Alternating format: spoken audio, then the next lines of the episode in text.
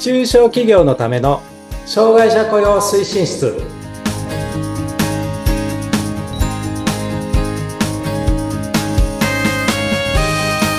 障害者雇用推進室長の木下文彦ですそしてインタビュアーの村山彩乃です。本日もよろしくお願いいたします。はい、よろしくお願いします今日ねはい。今日はね歴史的な一日なんです私にとっ大きいでてすね。はい。私にとってというかこの番組にとってもそうだけど、うんはい。もうあの、まあ、タイトル見てたら、まあ、皆さんお分かりの方はお分かりですけど、あの、うん実はね、今日お呼びしてるゲスト、あ、ゲスト、ゲストをお呼びするんですけど、はい。初めてのゲストなんですけどね。今回の番組のね。はい。はい。でこの方、私があの、社労士の資格を取ってですね、うん。社労士の開業塾に通ったんですけど、うん。そこの講師で、こう、何人か講師いらっしゃった中のお一人で来ていただいた方なんです。で、その時に初めてお話をさせていただいたんですけど、実はあの、私その企業塾にね、行く理由の7、8割は、この方にお会いしたいという5割以上じゃないですか。ほぼほぼ目的じゃないですか。あんま人で行ってないんだけど、いや、そ、そこがあってね、まあ、ですでは行こうと思って、それで、あの、そういう先生なんですけどね。で、あの、このポッドキャストの番組を始めるにあたってですね、はい。どうしようか、何話していこうかなっていうところと、あとね、ゲストをお呼びしたいなと思ったんですけどうん、その時に、真っ先に私の頭に浮かんできた、そういう方でございますので、はい。そうですね。えっ、と、ご紹介をしたいと思います。社会保険労務士の松山純子先生です。こんにちは。よろしくお願いします。よろしあくお願いの、します。初め。てのゲストということで、なんか喜んでおります。ありがとうございます。ありがとうございます。本当にね、あの、出ていただけるかどうかね、あの、あれだったんですけど、もう快諾いただきまして、本当にもう天にも昇る、あの、嬉しさということでございます。はい。ということでですね、えっ、と、今日から、えっ、と、今回から4回ですね。はいえーえっ、とですね、えっ、と、松山先生に、あの、障害者雇用とかね、まあ実は松山先生、障害年金のあの第一人者でもあるので、はい。そういう障害、はい、障害年金のですね、あの請求のですね、そこから見えてきた障害当事者さんの悩みとか苦労とか、そういうことも含めてね、お話をいただきたいなというふうに思っておりますので、先生ぜひよろしくお願いします。よろしくお願いいたします。はいありがとうございます。じゃあまずちょっと先生のですね、プロフィールを紹介いたしますので。紹介させていただきます。松山純子先生。えー短大卒業後、当時700名のうち、およそ半数が障害者という福祉施設で14年間、人事総務及びケースワーカー業務を経験し、平成18年6月に松山純子社会保険労務士事務所を開業されました。平成29年10月に法人化し、寄り添う社会保険労務士法人の代表としてご活躍されております。開業以来、障害年金の請求代理業務を中心として多くの障害当事者の方に接し、現在は障害者の就労支援にも活動のフィールドを広げておられます。ということでですね、もうあの、ちょっと先ほどお話しましたけど、障害年金で松山先生、もうあの、いわゆる社労士業界の中で知らない人いないのと、有名人ですね。すごいです。実はね、先生に憧れて、で、社労士を志す。で、あの、障害年金業務をね、されるっていうね、あの、社労士の方も多いんです。もう本当にね、はカリ、カリスマなんです。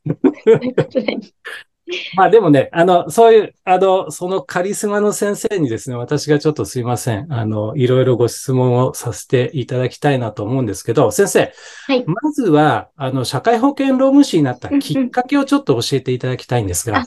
はい。あの、きっかけは本当に普通に何の あれもなく、実は、あの、福祉施設の職員、まあ、短大卒業してやるんですが、人事総務と、あの、ケースワーカーなんですけど、全くその、やったことがない業務なんですよね。もちろん、うんそ短大で、普通に学生からなので。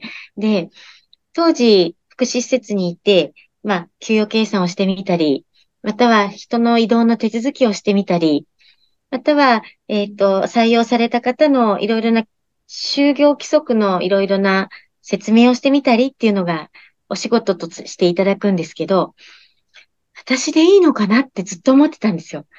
あの、おう労基法も知らなくて、何もないのに、はいはい。でもいいのかなって思って、そこでちょっと勉強したっていうのが最初の、あきっかけになりますあーそうなんですね。まあ、ある意味あれですか、こう、必要に駆られてあ、的なすね。はい。感じなんですかね。必要に駆られてと、このままでいいのかなっていう、その、何も知らないままやっていいのだろうかっていう。ああはい、まずは自分のご担当されてる業務をちゃんとこう、あの、うわかるっつったら変わですけど。かるって、そうそうですね。法律的にも、ちゃんと裏付けが取れるような、そういうお仕事を、お仕事をされたいというか、まあ、それで働きたいということで取られたってはいこと。そうでね。ですすね。はああ、なるほど、なるほど。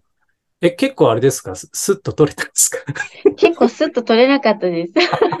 すいません、いきなりこんなこと聞いて。いや、ね、ついこの間も社労士試験がああ、った。のかな、なんですが、はい、はい。やっぱね、こう、なかなか難しい試験ではありますよね。そうですね。はいもう私もあの、なかなか取れなくて、あの、最後、社労士試験の救済っていう制度があるんです。それであの、あの、引っ掛けてもらったたち、あの、部類に入るんでね。まああそんな感じなんですけど、先生あれですか、実際にね、そのお勤めになられていた福祉施設で、いろい。ろ業務をされていて、なんかこう、気づきっていうかな、なんかこう、えね。とか思われたことっておありになるんですか、うんうんうん。うんあのー福祉施設って、まあ、私は実は、一般企業に就職をしたことがない、ちょっと社労士なんですよ。そのまま、あの、福祉施設にいて、そしてそのまま開業してまして、実はうん。一般企業を知らないんですね。で、そこが世の中はそういうものだっていうところの私のベースが実はあるのが福祉施設なんですが、はい。なんかね、今のベースにもやっぱりそこで教えてもらってることがいっぱいあるなと思うんですが、体調が悪い方とかがいらっしゃった時に、今一番パフォーマンスが活かせるのは、例えば何時間働くのが一番いいのかとか、うんフルタイムで働くとパフォーマンスが落ちちゃうけ落ちちゃうけど、はいはい。1日2時間とか3時間であればいいとか、はいその、なんか、その人が常にパフォーマンスが活かせるのは何だろうっていうのをやっぱり考えるところにずっといたんですね。ああ、なるほど。なんか、それは、あの、一般の、まあ、社労士になって、平成18年に開業したときに、一番違うなと思ったところではありましたね。ああ、そうなんですね。うんあとは、福祉施設で、まあ、気づきというと、これは、まあ、気づきというか衝撃なことがあったのが、はい。まあ、私も20代で、まあ、筋ジストロフィーという病気、筋力がどんどん衰えてしまう病気になっている方がいて、私の一つ年上なんで男性なんですけど、彼も20代。はいで、私が入った時には、施設に入った時には、彼が先にもう入っていて、足の筋力が落ちているので、手動、自分で動かしながら手動の車椅子だったんです。ああ、でもはい。どんどんどんどん筋力が、あの、低下をしていって、で、手の動きもきつくなったので、手動から電動になるんですね。電動の方が可動域が少ないですよね。こうなんか前にレバーがありますのああ、で。これを校長スティックを動かす感じの。そうですね。は。はいいはい。で、それも実はできなくなる。うんで、一般企業であれば、多分そこで退職なのかもしれないんですが、はい今ある機能と、今あるそれでやるっていうのが一般的な、こう、そこの施設の考え方がありましたので、そこで退職っていう選択肢がもうみんなない、ないんですよ。周りも。で、お母様が車で来て、おぶって、で、椅子に座らせて、はいそれで、あの、重度の障害がある方が、最後活躍できる一つの中には、パソコンなんですよね。パソコン業務。